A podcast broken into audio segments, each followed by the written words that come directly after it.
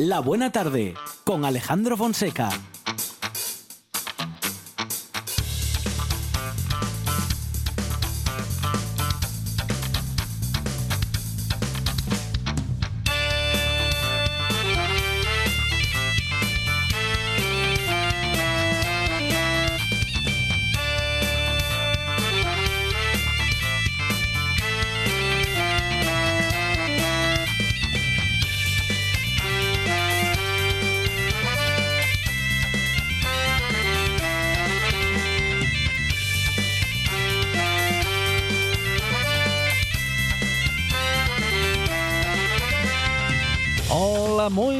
Son las 4 y 8 minutos de la tarde y esta es la radio del Principado de Asturias.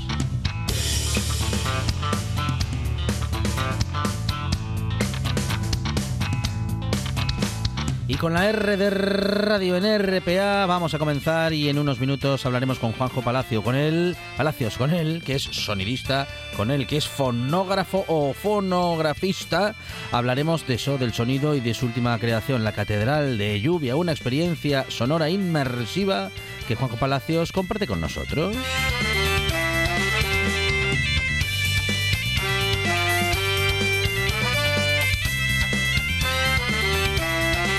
También nos introducimos en el heavy metal y el heavy metal se meterá en nuestro cuerpo a través de nuestros oídos con Gonzalo García que siempre como llega, digo que llega como siempre con propuestas de otros géneros eh, pero pasadas por la interpretación de grupos heavy.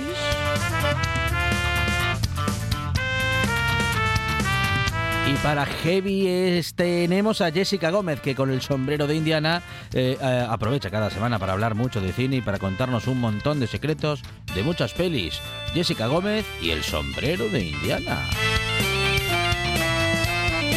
Y si quieres saber qué te pueden y qué no te pueden cobrar en el banco, hablaremos hoy de comisiones bancarias, de ingresos a otras cuentas y de modificaciones en cuentas corrientes. Todo lo que quieres saber respecto de lo que te puede cobrar y sobre todo lo que no puede cobrarte tu banco hoy con la Unión de Consumidores de Asturias. Y los temas legales con nuestro abogado de guardia Borja Álvarez y la actualidad de Asturias y eh, de todo el territorio con algunas noticias publicadas en La Voz del Trubia, en la voz de Fernando Romero. Y curiosas curiosidades con Gonzalo Camblor en dos horas de radio en la que tendremos de todo y para todos y en la que tenemos en la producción a Sandra González. Más producción y cosas inexplicables de radio y todo el sentido del humor del que somos capaces en dos horas. Monchi Álvarez. En la puesta en el aire, Quique Reigada. Y en la presentación, servidor Alejandro Fonseca, que estará contigo hasta las 6 de la tarde. En esto que se llama La Buena Tarde.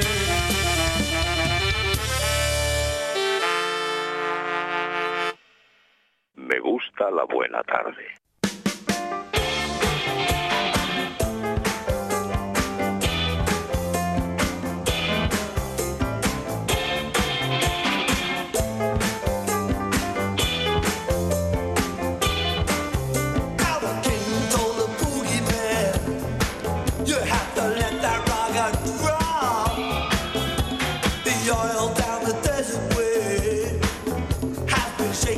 de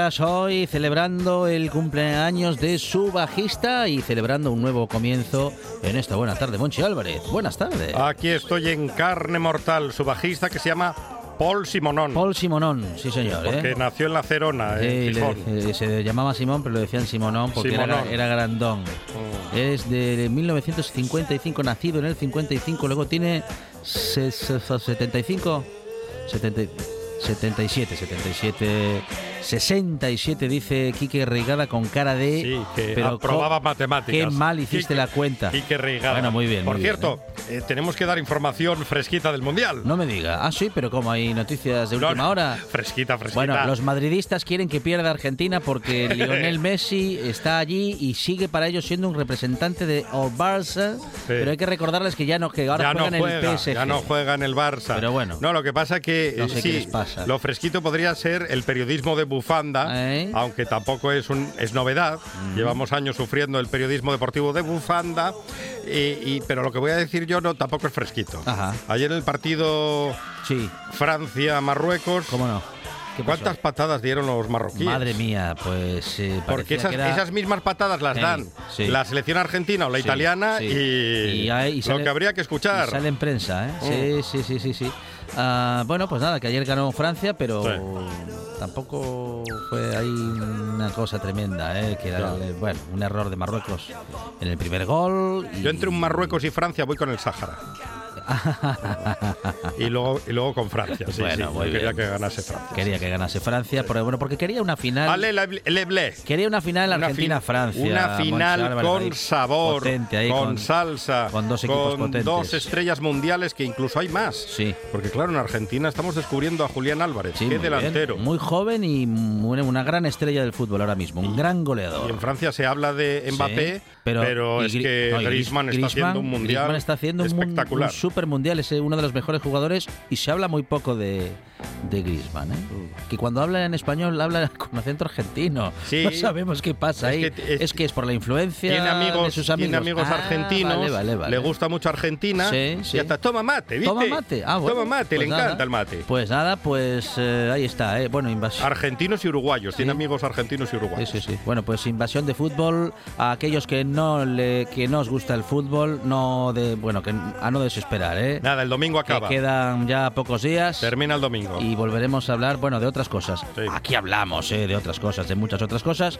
No solemos hablar de fútbol, pero en estos días Un mundial no lo podemos se evitar. celebra cada cuatro años, Claro. aunque sea en un país infame Sí. como es Qatar. Eso es. Bueno, a ver, ¿el próximo que es en Estados Unidos? Estados Unidos, Canadá y México Ah, sí, en, tres países. En tres países. Bueno, pues van a tener que viajar. Va- sí, bueno, imagínese que de Canadá tiene que ir a México para jugar a los dos o tres días. Bueno, en fin. ¿Y el siguiente en España? No, no puedo, no creo, no creo. Ya se verá. Ya se verá. No se sabe dónde vas, eh, dónde es el de do- 2030 todavía.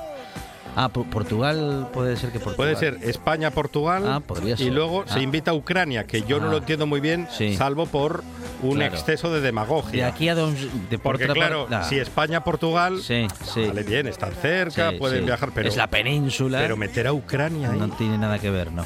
Bueno, por otra parte, si lo hacen ahora para el 2030, yo creo que de aquí a 2030 pocas personas ya recordarán ni lo que ha sucedido en Ucrania, ni por qué eh, se ha tomado una decisión, o se ha podido tomar una decisión como esta. Bueno, pues eso, un poquito demagógica Eh, que se eh, está tomando ahora. Brindis al sol. Son muchos años Pero los que quedan para ese fíjese, otro fíjese el detalle de los mundiales. Ajá. Que podemos entrar en el Sí. terreno diplomático. Sí. Corea del Norte, ¿Sí? por primera vez en la historia, la televisión de Corea del Norte He hecho un partido. puso un partido de Corea del Sur. Ah, mira. Ah, vale, el que vale, perdió vale. 4-1 Sí, sí. con Brasil. Es el- Pero eso es lo de menos. Bueno, pues, pero lo puso en directo o. Sí, sí, sí, sí. Ah, vale, vale. Claro. No cuando. Y- no, luego, luego en diferido volvió a echarlo. Claro, como- Con risas como enlatadas. perdieron, pues entonces ya aprovecharon. Bueno, en fin, así es el fútbol y muchas, muchos países, muchas naciones, muchos poderes lo utilizan, bueno, pues ya lo De saben, mala manera. para otras cosas. Pero ¿qué se le va a hacer? Es el mundo en el que vivimos. Monchi Álvarez, gracias. De nada.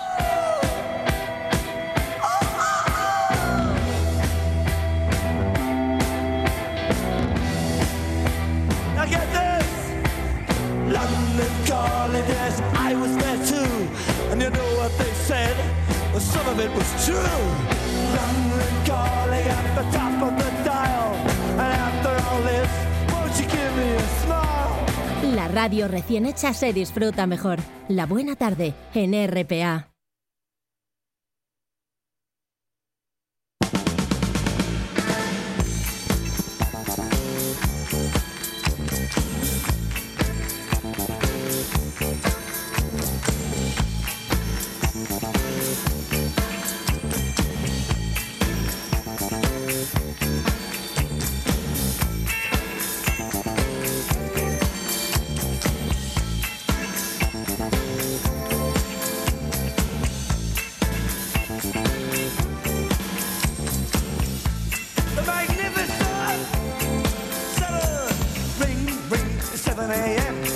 Yourself to go again.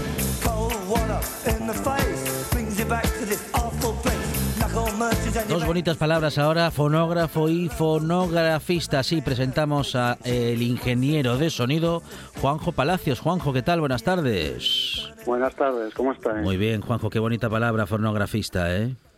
Sí, sí, sí. Bueno, ¿qué, Bueno, pasa, ¿qué pasa, Juanjo? Sí, diga, diga, diga. No, sí, sí, sí, bueno, no, mm, fonografista, artista sonoro, sí, Claro. eh, las dos yo creo que expresan muy bien lo que yo hago. Bueno, el sonido es un arte y eh, bueno, pues eh, creando los trabajos que tú creas se convierte, bueno, pues eso, en algo absolutamente artístico. Hablamos en este caso de la Catedral de la Lluvia, un espacio, bueno, muy particular, muy particular pensando en un evento, muy particular para decir, bueno, vamos a ir a un pozo de tormenta, vacío, por supuesto, preparado, pues eso, ¿no? Para alberg- albergar, eh, bueno, pues eh, 16.000 litros de agua en caso de que fuese necesario, pero mientras está vacío, Juanjo, uno se encuentra allí con una arquitectura y con un espacio y una atmósfera impresionantes. Sí, sí, impresionantes. Lo que pasa que, bueno, el proyecto, la Catedral de la Lluvia eh, que presentamos, no solo recoge ese espacio cuando ya está construido, sino que ha, ha recogido desde el primer momento de la construcción ¿no? De ese espacio. Que yo creo que es una de, la- de las cosas interesantes que tiene el proyecto, ¿no?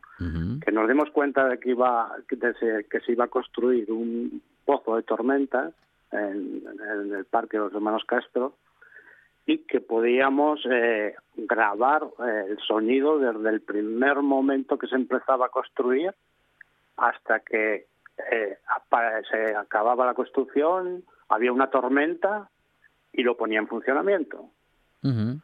Eh, bueno, y esos, sí, sí, sí, y esos, esos sonidos se han ido recogiendo durante toda, toda la evolución, toda la creación de ese lugar. Ajá. Sí, pues imagínate, pues es una construcción que, que ha tardado mm, pues como dos años y, yo he ido pues grabando el sonido desde que se empezaron las primeras las primeras obras de la construcción, pues hasta que que eso, que el pozo entró en funcionamiento y, que hizo su trabajo y quedó otra vez eh, vacío, ¿no? Sin eh, quieto, que es precisamente cuando más menos sonido hay, ¿no? Cuando cuando está más reposado, más tranquilo. Bueno, y en este caso, mm, ¿con qué, ¿con qué nos vamos a encontrar? Porque la atmósfera es interesantísima, hemos visto algunas imágenes y, eh, bueno, pues hay, hay altavoces colocados de manera estratégica, em, con, bueno, una, una experiencia inmersiva de estas en las que nos vamos a encontrar seguramente en una atmósfera de sonido y en una atmósfera, bueno, pues donde también espacio con ese sonido nos harán sentir, bueno, en fin, mm, dependerá con, con lo que lleguemos desde casa y desde la calle, ¿no? Porque lo de sentir en esos casos pueden ser muchas cosas diferentes, muchas experiencias diferentes. Sí, claro. Lo, mm, a ver, eh, eh, lo que hemos realizado es una instalación sonora en el Laboral Centro de Arte. Como tú decías, hemos colocado mm, seis altavoces emulando eh, pues unos pilares como si fuera una catedral, porque de hecho el Pozo de Tormentas, y así lo llamo yo, la Catedral de la Lluvia, es muy similar a una catedral, ¿no? Es un montón de columnas. Y entonces lo que, aunque la instalación recoge una composición sonora de dos horas y media, que he realizado yo desde el primer momento de la construcción hasta el final, en realidad lo que lo que propongo es una experiencia de escucha. O sea, es que alguien entre dentro de la instalación y se va a encontrar pues mm, unos sonidos mm, que van a depender del momento en el que esté esa composición, ¿no? De dos horas y media. Que es un poco como también queriendo hacer un guiño a la realidad, ¿no? En la realidad, pues las cosas suceden y tú puedes escuchar unas y a las dos horas escuchar otras. Pues lo que se pretende es eso, ¿no? No que tengas que escuchar toda la obra de dos horas y media, sino que tengas una experiencia de escucha cada vez que tú vayas a ver la exposición. Bueno, y, to- y, toma- y poder tomarnos ese tiempo, ¿no? Ese tiempo para, bueno, para Sí. escuchar, para escuchar, para escucharnos, para, en fin, para justamente no tener cerca ningún ruido y sí muchos sonidos, incluidos los es. nuestros, ¿no? Sí, sí. Bueno, es que, a ver, la, la- en realidad la, la idea de hacer este, este trabajo viene muy relacionado con dar visibilidad a esta infraestructura que es tan importante y que la mayoría de la ciudadanía no la conoce.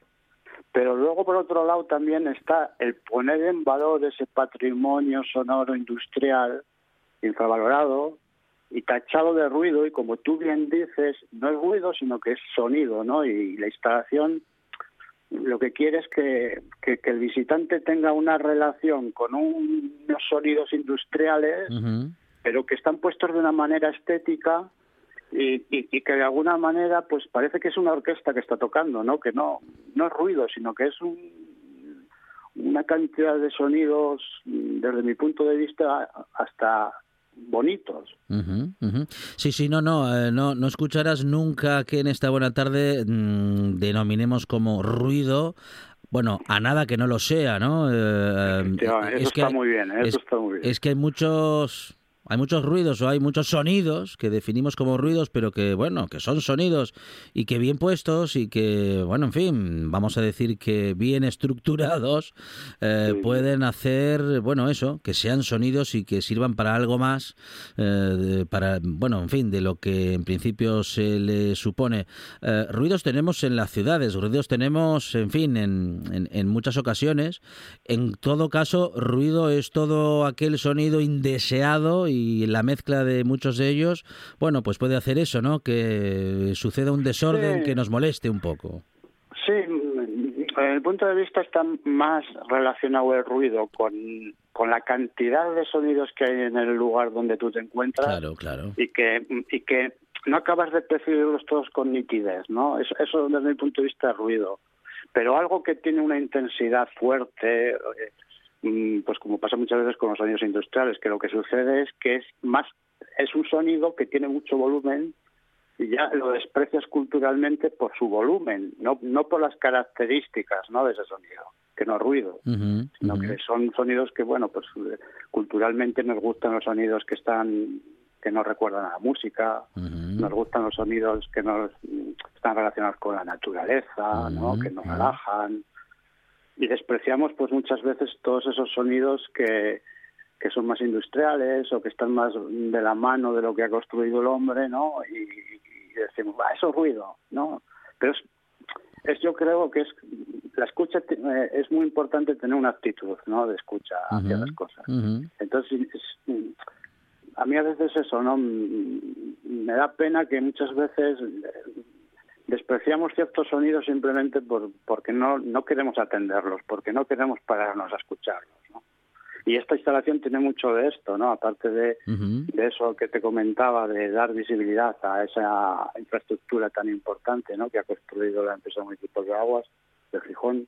Y, mm, mm, vale, pero estos sonidos, mm, vamos a fijarnos en ellos. Si nos fijamos en ellos, igual nos empiezan a gustar, ¿no?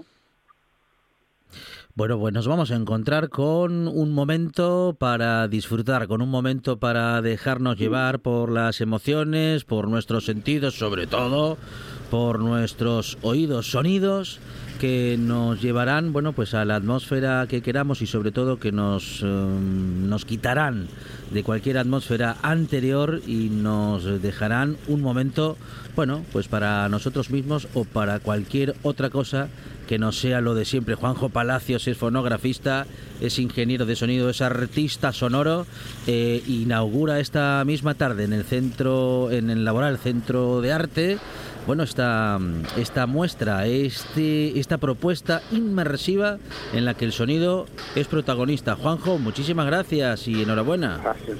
Gracias a vosotros.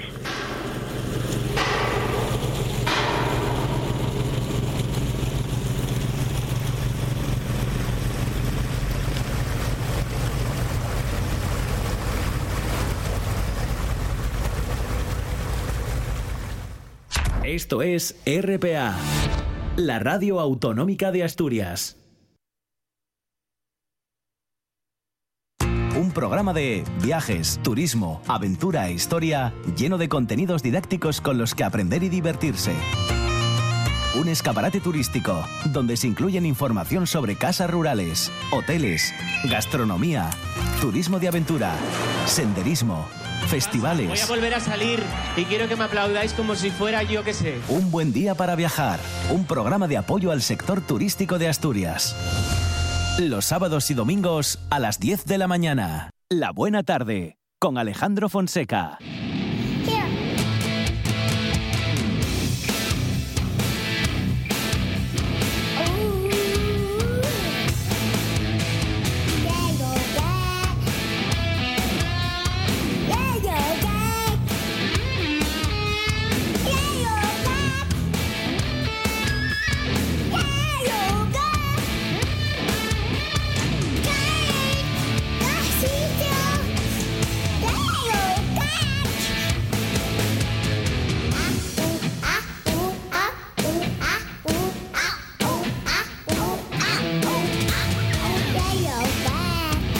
Aquí estamos, Monchi Álvarez, eh, una tarde más con el heavy metal. Sesión de heavy metal con Sí. Falo 666.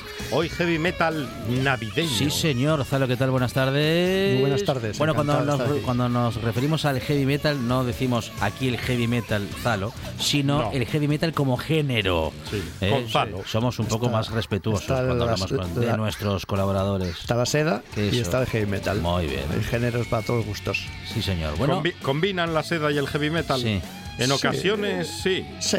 Si la si te pones seda es de, de ojo de pavo o de. Si es color negro la seda, si es un color negro te va a combinar. Claro, O sea claro, que, claro. ¿Por Sí, qué sí, no? sí. Todo combina con el heavy metal si te pones. muy bien. Eh, nada, pues como estamos en estas fechas navideñas, pues obviamente apetecía traer algo relacionado y siempre hay músicos relacionados con el rock más cañero que, que hacen adaptaciones de villancicos o alguna letra propia y es un poco lo que he traído hoy, seguramente la semana que viene. Eh, y voy a empezar con alguien que solamente igual ya sabéis de, de ello, pero pues si acaso igual os puede sorprender. Igual suena el nombre de Christopher Lee. Sí. Ajá, sí, claro. ¿De, qué- de qué os suena? De películas. Sí. ¿no? Y películas. Grande ¿Alguna, del, alguna película que suene de del él? cine, del cine universal. A ver, Christopher. eh, Drácula. es que de memoria, no me Sí. acuerdo. Bueno, ya, El sí, Señor pero. de los Anillos. ¿Alguna más? El Sí. Señor de los Anillos ya le pilló Sí. mayorín. Sí, sí, en la etapa Ah, que más sí, conoceréis. hombre, vaya, ahora, Eh, ahora, ahora. Sí, sí, ya lo ubicáis. Sí, sí. Pues ese hombre que muchos reconocerán por la, la, la interpretación de Drácula de la película Las, las de la Hammer, la, la versión inglesa, ujú. que hizo muchas adaptaciones de Drácula de esa época, pues eh, también luego los últimos años de su vida, eh, que murió en el 2015, el 7 de junio de 2015, con 93 años, él vivió larga, larga, larga vida.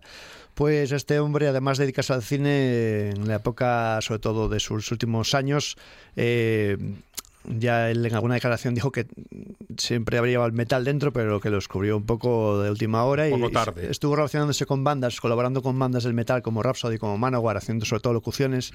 Pero hoy traigo una versión que, que sacó en eh, un par de ocasiones, sacó material navideño y esto se incluye en a Heavy Metal Christmas 2 del 2013, una versión del Jingle Bells que se titula Jingle Hell a manos de Christopher Lee.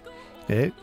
alguna curiosidad para que escuchéis a este hombre que conocéis del cine, pues haciendo con una base musical, obviamente arropada por músicos metaleros, el Jingle Hell, que es el clásico Jingle Bells a manos de Christopher Lee.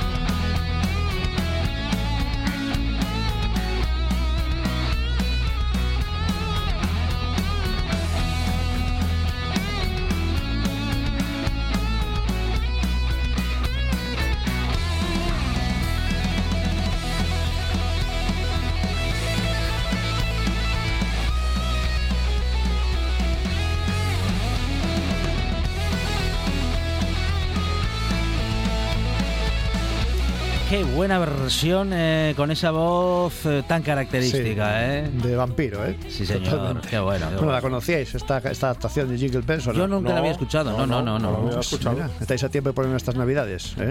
Un repeat. Sí, pues en Nochebuena, antes de antes del discurso del rey. por ¿Qué les ejemplo, parece? ¿eh? Y nada, pues era esa curiosidad con el actor O- de sí, cine. antes, O, después. o durante. Durante. Total. Este hombre, Para lo que va a decir. este hombre, por supuesto, este hombre, Christopher Lee, Sí. empezó en el tema musical apareciendo en la portada de Bang on the Run del grupo Wings, de Paul McCartney, con Linda McCartney y Danny Lane.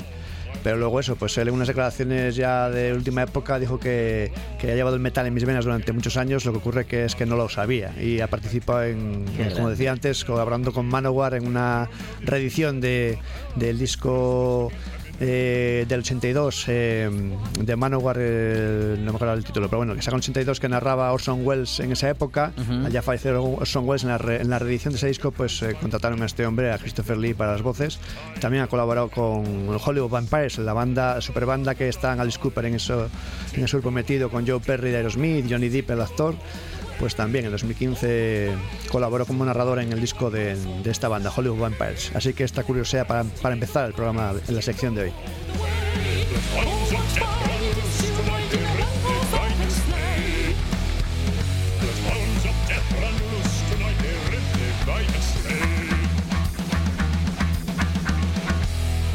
Con este estilo nos gusta un poco más la Navidad, ¿eh? Sí, a mí por lo menos sí, a mí claro, claro, claro, claro, claro. Pero bueno, eh, ahora vamos a pasar de un villancico clásico re- retocado por, por una versión de, en este caso, Christopher Lee, a una canción de Sociedad Alcohólica de una banda de Vitoria Gasteiz, que ya han sonado aquí alguna ocasión, eh, con la canción Feliz Falsedad, una canción que sacaron en el 92 para un, un EP, un single de cuatro canciones, e incluían también una versión de la Another One Bites the Dust de, de Queen, titulado A mí no me, retitulado A mí no me gusta el polvo.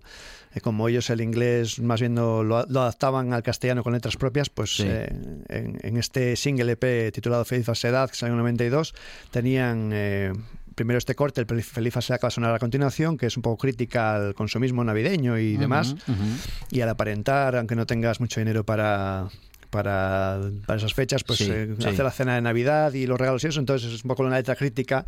Y, y bueno, esta banda de Victoria Gasteiz, que se forma en el 88, que aún están funcionando, eh, con cambios en la formación, actualmente están Juan en la voz, Jimmy en la guitarra, que son miembros de la primera época, y ya con gente más de última generación que han reemplazado a otros componentes como Íñigo en la guitarra, Pirulo en el bajo y Alfred en la batería. Así que voy a dejar que empiece a sonar ya este Feliz Falsedad, que también salió en El Día de la Bestia, en el repertorio de la película del 95. Ah, sí, hombre. Salió ahí. En la de Alex de la Iglesia. Ahí sale también este corte en la banda sonora. Y bueno, pues esto es una banda de las más duras del metal, pero aquí con esta letra crítica de la Navidad.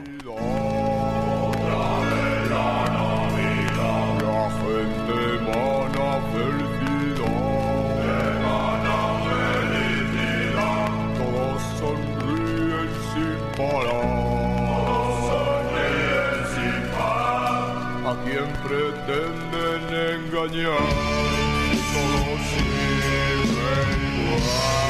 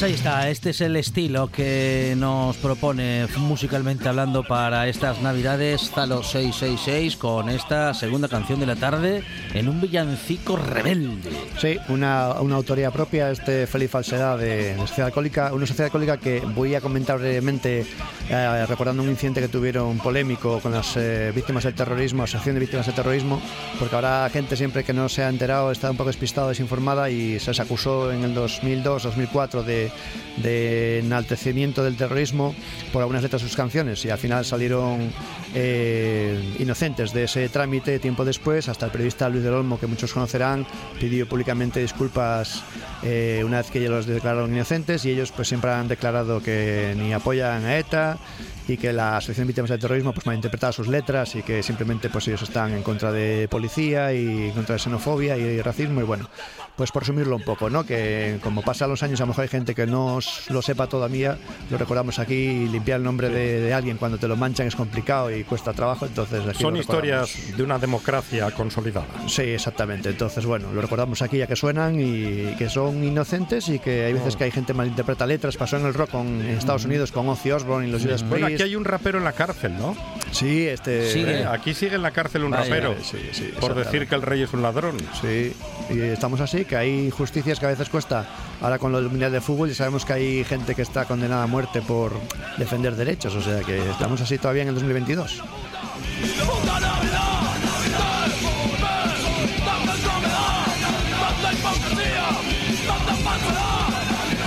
Bueno, bien heavy, entre el heavy y el... Creo que esta está sonando ahora mismo en la calle Uría, en entre, Oviedo. entre el heavy y el punky está Sí, esta esta, canción, esta- ¿eh? tienen un rollo más thrash metal, más de la Sí, parte dura del sí, metal, sí, sí, sí. con mucho toque hardcore punk, o sea que es esa vertiente más cañera del metal y con un villancico metalero. Muy bien, bueno, ahora para terminar, una, una bonita Sí, melodía. te traigo un tema que ya venga, puedes, ya puedes, ya puedes la- bonito. lanzarlo si quiere, que tiene Una de introducción Disney un poco larga. Vamos a escuchar a Carlos Creator con el tema The Little Drummer Boy, con traducido el tamborilero, ¿no? Ujú. en español siempre es más breve. En otras veces es al revés. Y esto salió en un recopilatorio del 94 titulado Metal Christmas. Eh, Este hombre, Carlos Creator, pues es un músico, también productor musical español que, que en esa época estaba por, por- por Inglaterra trabajando con músicos de allá. Y bueno, pues han sacado en varias ocasiones músicos de diferentes bandas trabajando en equipo, pues eh, cosas de versiones de otras bandas o en este caso cosas navideñas. Y en este caso esta pista pues está prácticamente él al cargo de casi todos los instrumentos y como digo pues es un tipo, este, es- este es de Bilbao y ha trabajado en bandas como Desire o Black Sun, eh, también ha trabajado y producido bandas como los asturianos Brecha o Bus, eh, en algunos casos también metiendo coros además de, de producir los discos. Es un tipo de estos que están metidos en un montón de saraos musicales, sobre todo grabaciones de discos, eh, además de trabajando, colaborando como músico y mucho gusto con la guitarra, lo vais a ver, es una instrumental. Esta versión la podéis eh, buscar y conseguir para escuchar eh, y, y hacer incluso karaoke. Si cogéis la letra, hacer la versión karaoke. Ajá. Como no lleva letra, la podéis usar de fondo y meter la, la versión de- del tamborilero con letra en plan tranquilo, en plan relax.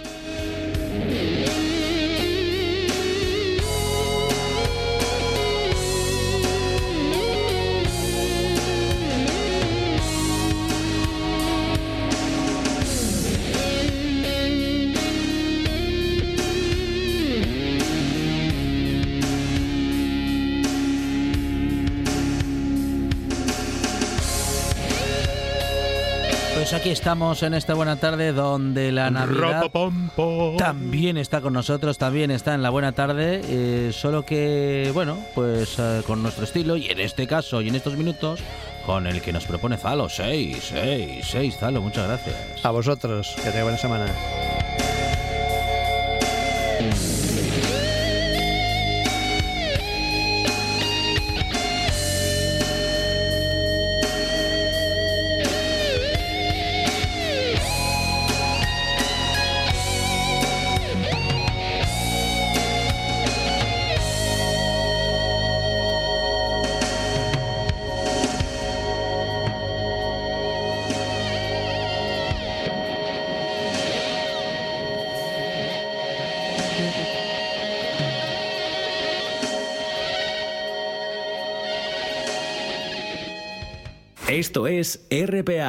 La radio autonómica de Asturias. En RPA, noche tras noche. Un repaso riguroso y ameno a la actualidad de Asturias con nombre propio. Marcos Vega. De muchos lugares de Asturias, una cronología que abarca desde... Noche tras noche, con Marcos Vega. De lunes a viernes, a las 9 de la noche, en RPA. RPA. RPA, la radio autonómica de Asturias. Todos los fines de semana tienes una cita con la gastronomía asturiana. Les Fartures, con David Castañón. Sábados y domingos al mediodía, en RPA. La buena tarde, con Alejandro Fonseca.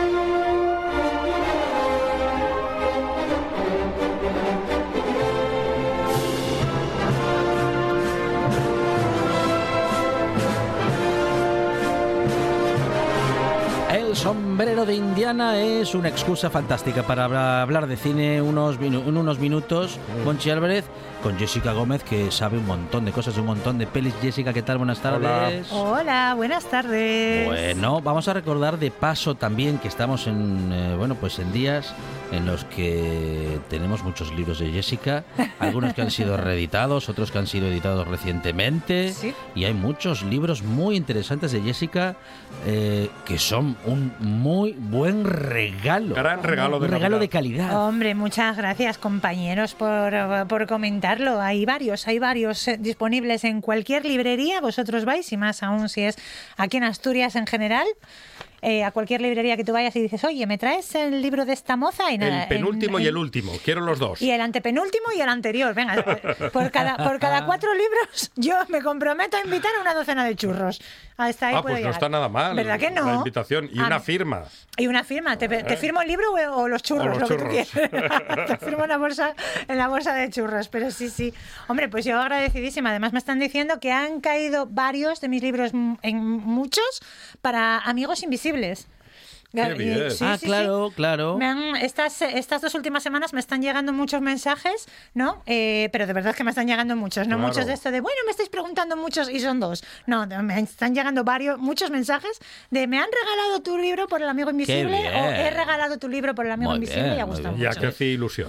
Hombre, pues muchísima, Hombre. vamos, y es que yo soy feliz con, con muy poca cosa, pero esto poca cosa no es. Yo estoy contentísima. ¿qué os voy a Fíjese, mire, mire, mire la combinación. A Jessica le gustan las navidades, le gustan los regalos, le gusta escribir. Le gusta Halloween. Y va la Eh. gente y regala libros suyos. Es que es como la, la felicidad máxima. Redondo, ¿no? Mm. absoluto. Claro, y encima ya hemos hablado de churros, yo ya no puedo pedir a la tarde. Que por cierto, hoy nos ha salido en el calendario de Adviento ir a comer un chocolate con churros, así que de aquí yo me voy a. Hay que hacerle caso, hay que hacerle caso. Vaya, el, el Adviento manda, ya lo sabéis. Sí, señor. Bueno, total.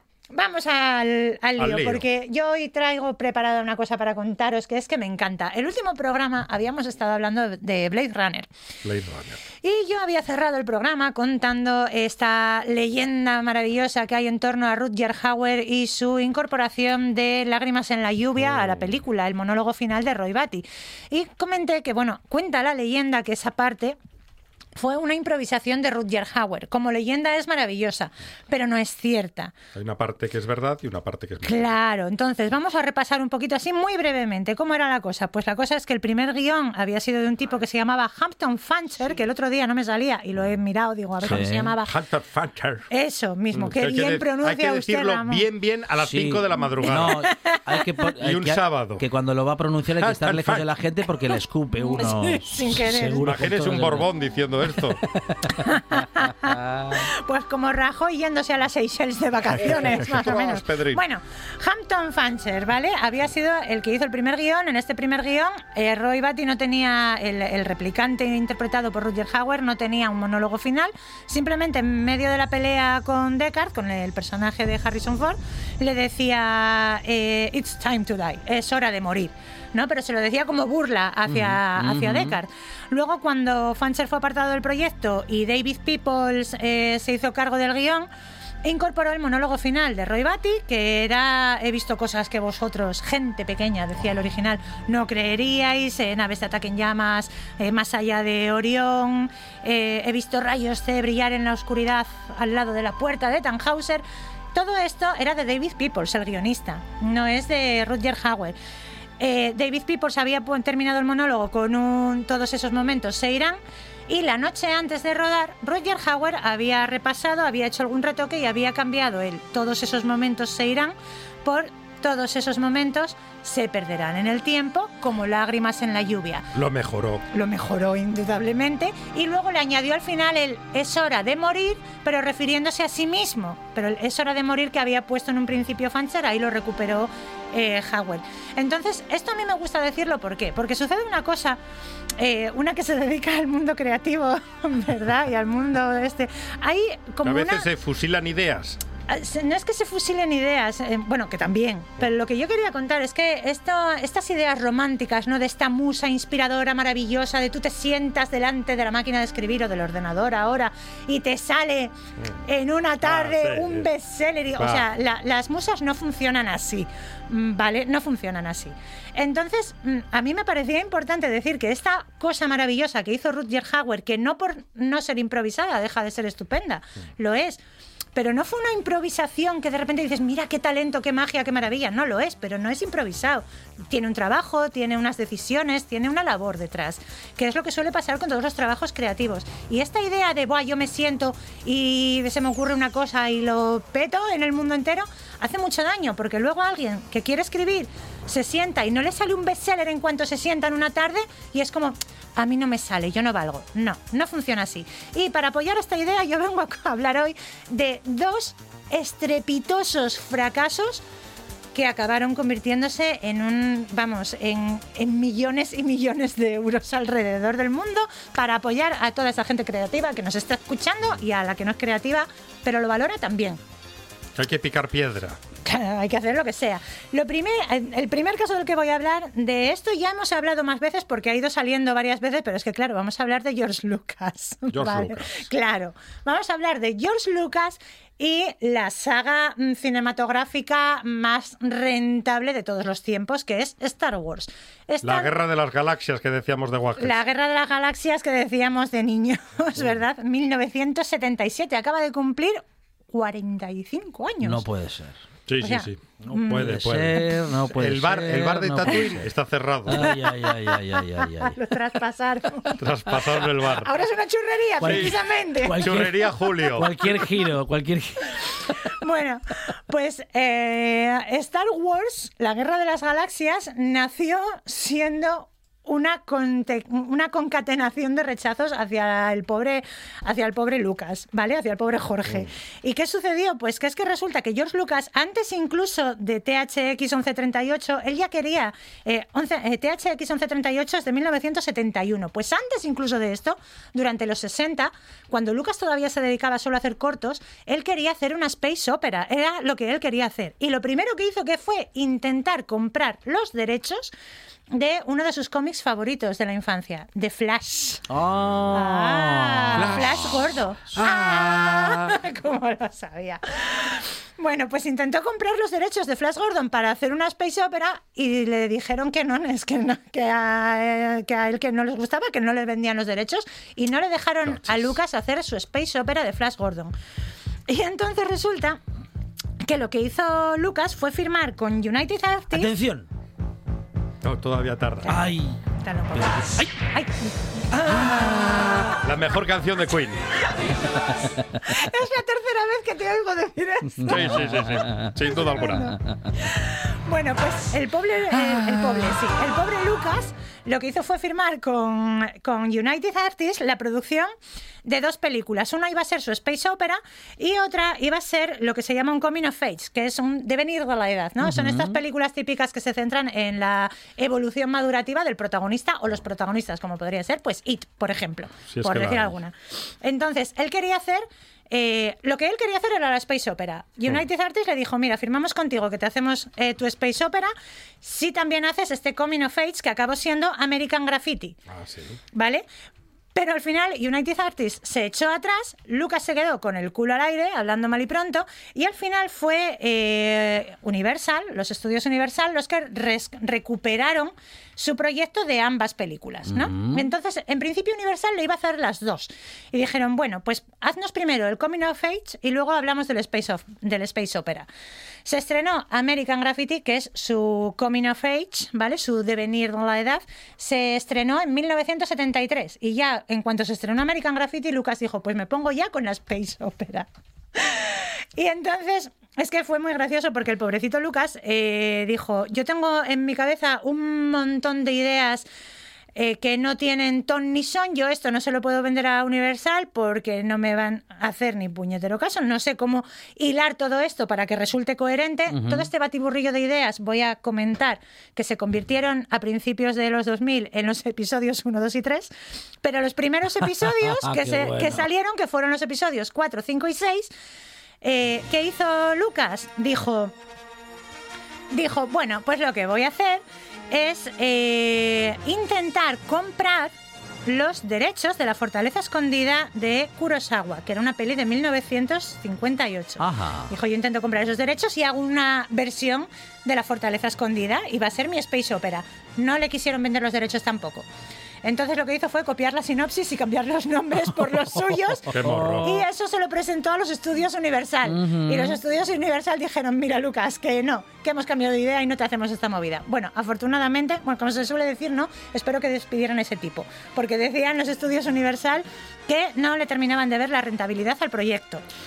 Entonces, Madre mía, es para... para despedir a ese tipo, Sí, si ya te y lo a- digo yo. y a todos los que le hayan dado la razón. Claro, pues nada, pues al final, afortunadamente, como todos sabemos, fue la 20th Century Fox la que se hizo cargo del proyecto porque creían, fue una apuesta personal eh, por, por el talento de George Lucas y al final, bueno, pues como todos sabemos, la cosa salió muy bien, se estrenó en el 77 la primera y todavía no han dejado de hacer cosas. Yo ya me he perdido, ya no sé cuántas cosas hay Y hacen hechas hasta series. de Star Wars, sí, algunas con sentido, otras que no. El Baby Yoda se parece a un gremlin exageradamente.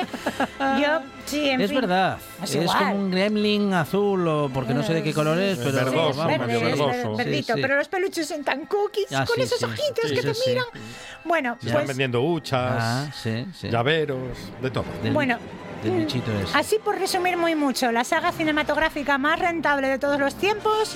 ¿Por qué la tenemos ahí? Pues porque no te vendo los derechos de Flash Gordon, no te vendo los derechos de Kurosawa. Esto que me vendes, Lucas, no va a ser rentable, esto no me gusta, no sé qué. O sea, es que fue, o sea, el pobre lo que tuvo que pelear y los rechazos que tuvo que asumir para poder sacar su proyecto.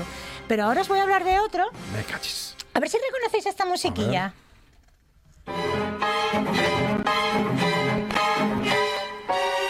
Difícil, ¿eh? Mm, Pues vengo intentando descifrarla desde que la recibimos en redacción. Psicosis. Pero no me doy, no me doy cuen, no me doy cuen. Es Carrie. Ah, es Carrie. Carrie, 1976, salía yo otra vuelta, ¿os acordáis? Sí. Salía yo otra volta muy Super joven. macarra ahí con su cochito y tal.